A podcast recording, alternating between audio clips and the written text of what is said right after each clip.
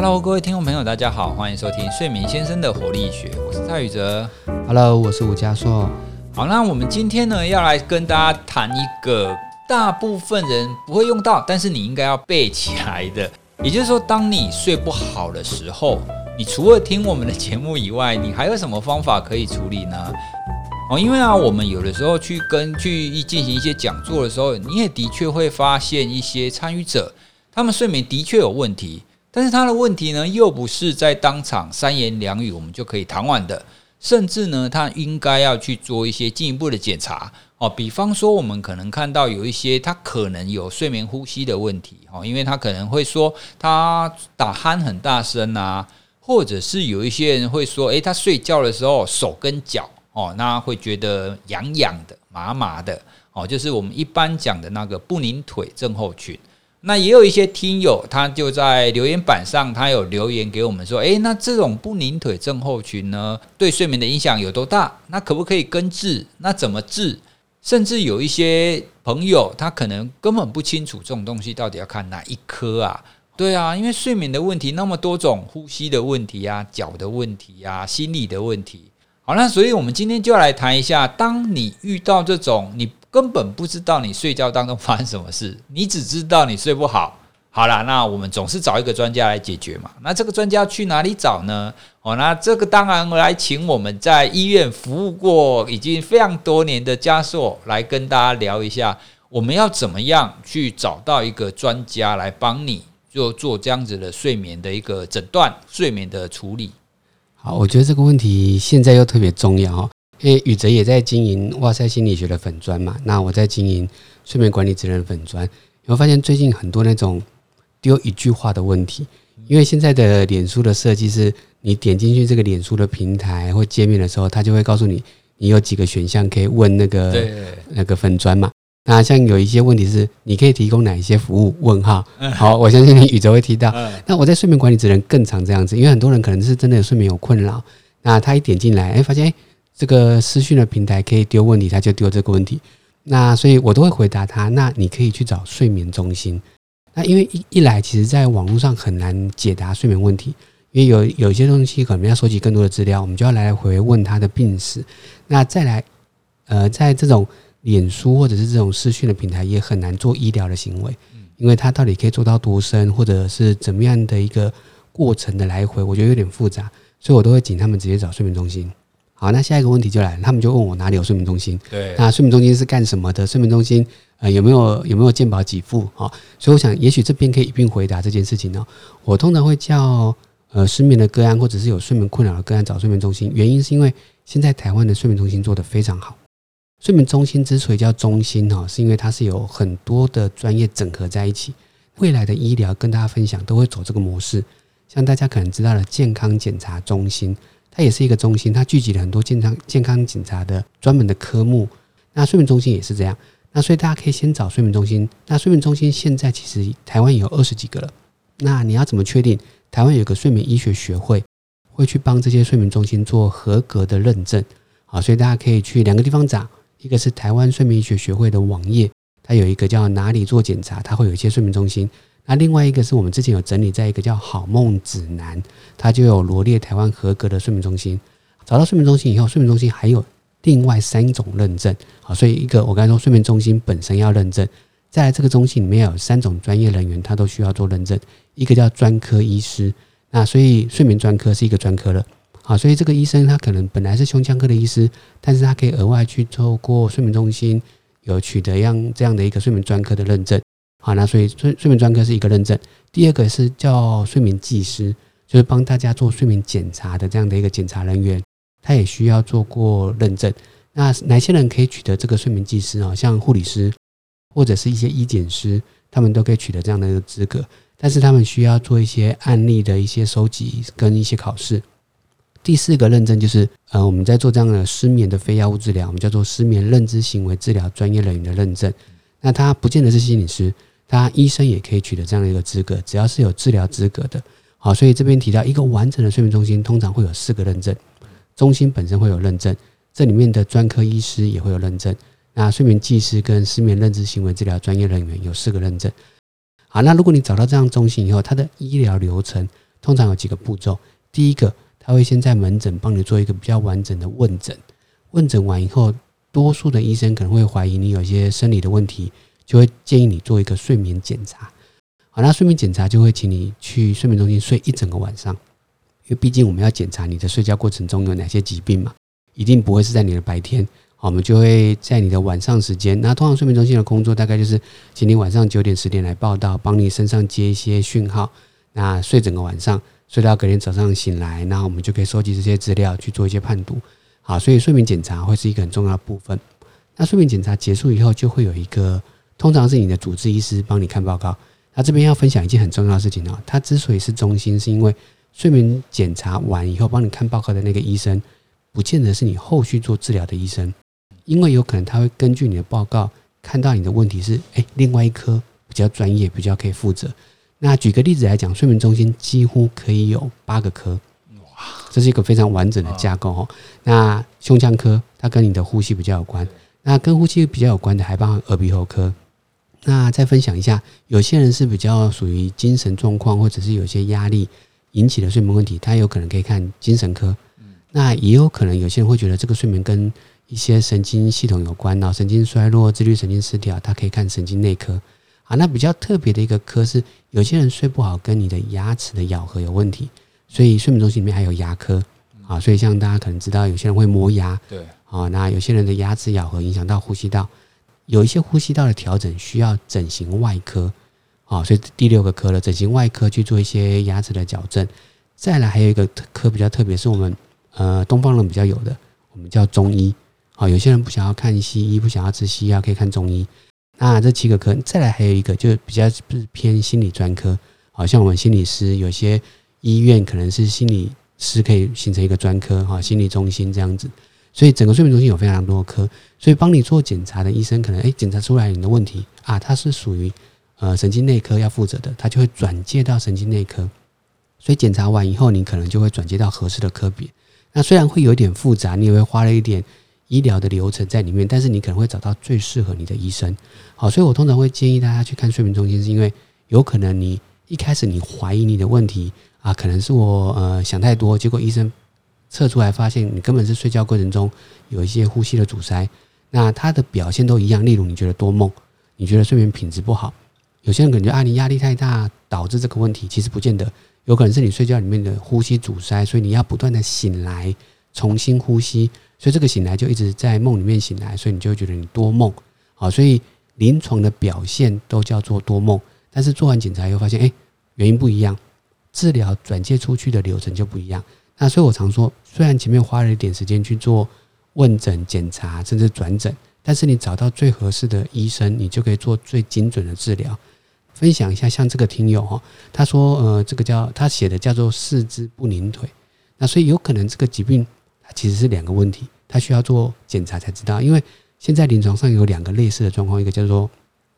肢体抽动症，它叫自动症。好，所以他说的四肢不拧腿，我在想他有点整合了两个，四肢有可能是自动的问题，那另外一个是腿部劳动不安症，它是一个不拧腿的感觉。那它其实两个有点不太一样。那他需要做睡眠检查才知道晚上到底有没有抽动，因为我们睡眠检查就是整个晚上是二十四，哎，算不算二十四小时啊？整个晚上。七到八个小时是每一秒都在记录，那就可以知道你每个当下你有没有这样脚的抽动，那或者是不拧腿，有时候是用一些问诊去问你脚有没有一些痒痒的、麻麻的感觉，所以他需要问诊再加检查，才可以确定这个听友说的有没有这样的一个四肢的问题，或者是不拧腿的问题。好，所以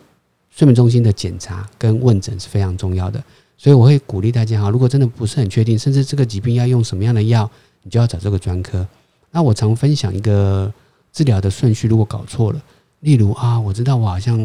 怀疑我有这个不宁腿，诶，我听说我的谁谁谁，我的亲友或者是我的朋友，他也用了这个不宁腿相关的治疗，我就拿了他的药来吃，就发现诶，结果越吃越严重，因为你的问题有可能不是跟他的问题一样，啊，那例如你不宁腿一样叫不宁腿，可是严重程度不一样，啊，那我们临床就会判断你每个小时动超过十五次的。他可能需要吃什么样的一个药？那如果只是轻微的，他可能要吃不同的药。所以这个医生可能会根据这个检查出来的数据去做不同的治疗或者是处理。好，所以一定要去看医生的判断。不同科的医生用的方法又不太一样啊，所以如果你看的是精神科的医师跟神经内科医师有点不太一样，那所以倒不如你做完检查才比较确定。我们这一集为什么要特地讲这一些呢？其实就像加硕刚刚有举例到的，有一些人可能会抱怨说：“诶，我觉得我睡眠品质不好，我觉得我睡觉都没有恢复性。”这样听起来很像失眠，对不对？哦，那所以他可能就会听到他的邻居或他的友人说：“诶，对我以前也是这样，我以前也觉得我浅眠睡不好。那自从我吃了某某某吃了叉叉叉以后，诶，我就好了。所以你会以为说你的情况跟他的情况是一样的，所以你就吃一样的东西，但结果没有效。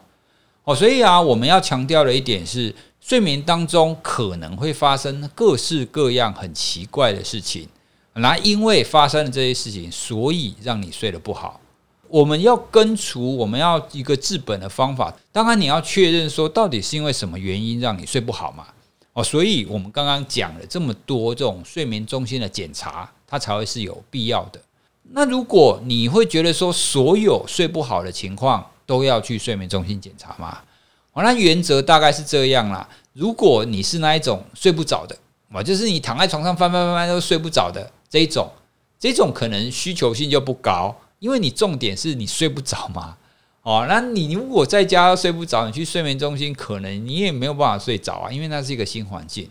但是如果你是属于我们刚刚讲的那一种，诶，你睡着了，可是呢，你觉得你睡觉的恢复性不好，哦，那你已经试过很多放松的方法，但还是不好，或者是你怀疑你睡觉当中会发生什么事，脚动啦、手动啦，或者是呼吸中止啊，等等等等。我那听众朋友可能不知道，其实我们睡眠当中会发生的事情还蛮多的啦，会有各式各样的事情会发生。哦，所以如果你是怀疑你睡眠当中发生什么事的话，那就会需要去睡眠中心做检查。那这样子你才可以知道怎么去根根治它嘛。好，那跟各位听众朋友分享一个我听过的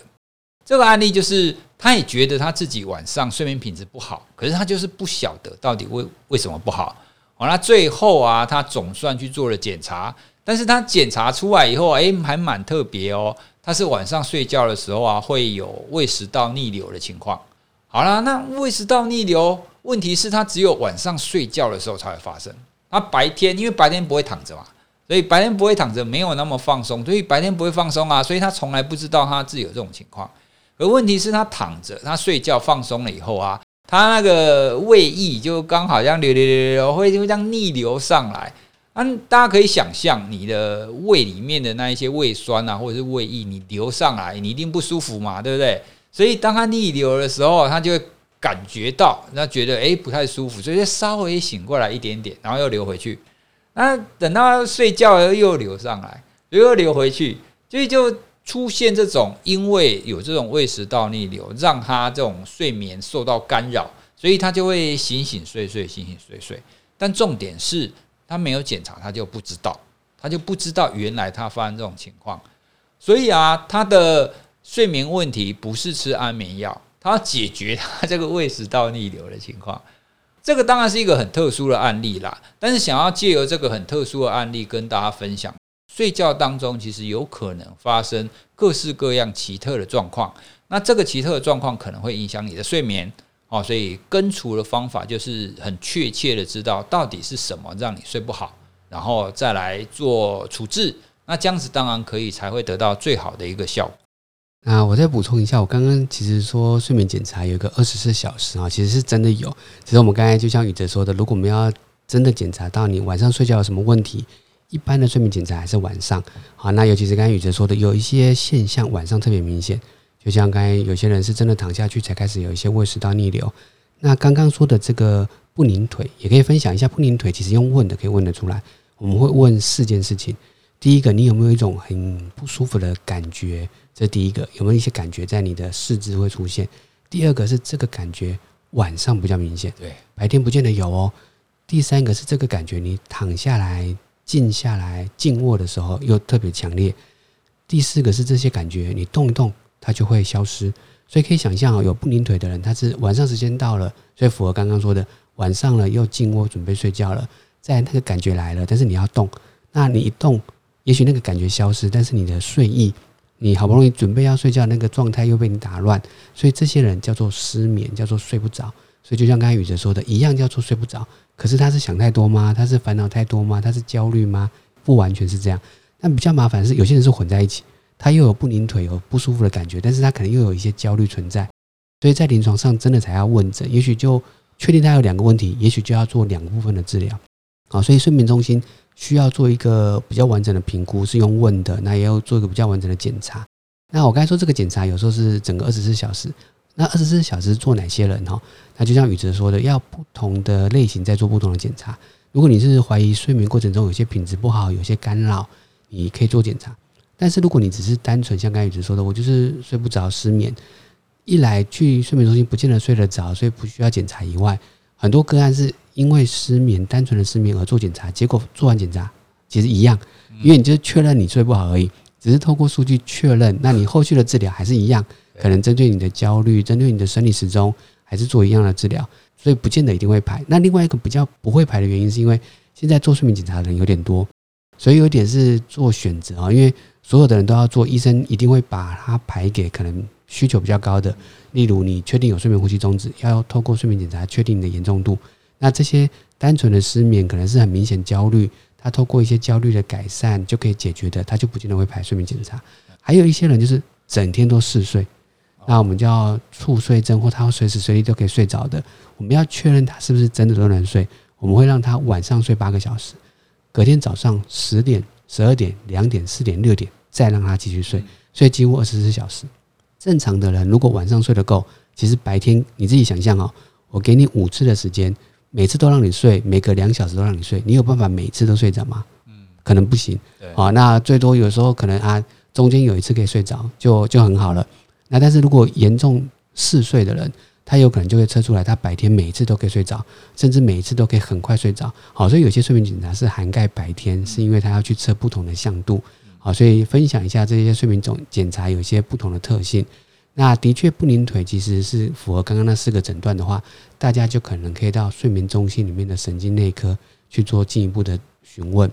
对，所以其实严格说起来，整个睡眠的障碍，整个睡眠的问题，它真的是非常的多元啊，非常的多科哦，所以才会有这种睡眠中心这样子的单位出现。